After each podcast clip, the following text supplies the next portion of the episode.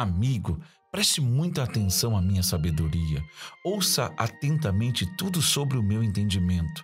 Assim, você terá bom senso e conhecimento e ficará longe de confusão. Os lábios da mulher devassa são doces, suas palavras suaves, muito agradáveis, mas não demorará muito até que ela se torne amarga em sua boca, uma enorme ferida no coração, uma ameaça constante à vida. Ela toma o caminho mais curto para a morte, desce rápido para o além e leva você junto. Ela não tem ideia do que é a vida de verdade, nem de quem ela é nem para onde está indo. Provérbios no capítulo 5, versículo de 1 a 6, na tradução de A Mensagem. Esse texto, ele é muito importante para as nossas vidas, pois ele não fala apenas a respeito de uma mulher, mas também você vai ter o privilégio ou de sabor de se deparar com homens com essas mesmas qualidades, com essas mesmas características. Então, quando o sábio, ele nos escreve a respeito disso. Ele está gritando bem alto, ele está correndo pelas ruas, tentando chamar a nossa atenção para que nós possamos dar ouvidos à sua voz. Porque todas as vezes Todas as vezes que você se relacionar com pessoas que não sabem quem são, não sabem de onde vieram e não sabem para onde estão indo, você tornar-se-á presa nas suas estratégias.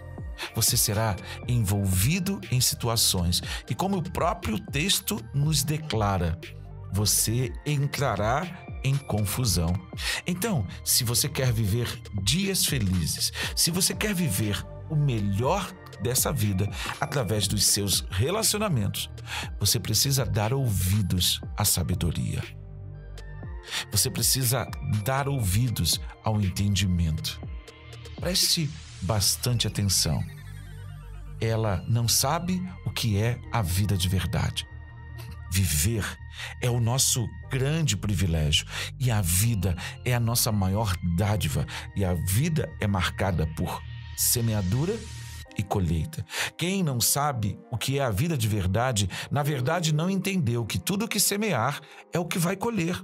Ela não sabe quem ela é, então ela tem uma grande confusão na sua identidade. Portanto, nada a satisfaz, porque ela não tem direção, ela não sabe de onde veio nem para onde vai.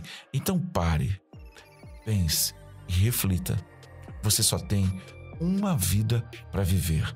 Então, viva com sabedoria, viva com entendimento e com bom senso. E afaste de sua vida toda confusão, porque toda confusão gera ferida, como o próprio texto nos direciona. Suas palavras são suaves e muito agradáveis, mas elas trazem dor. Que Deus possa te abençoar hoje e sempre.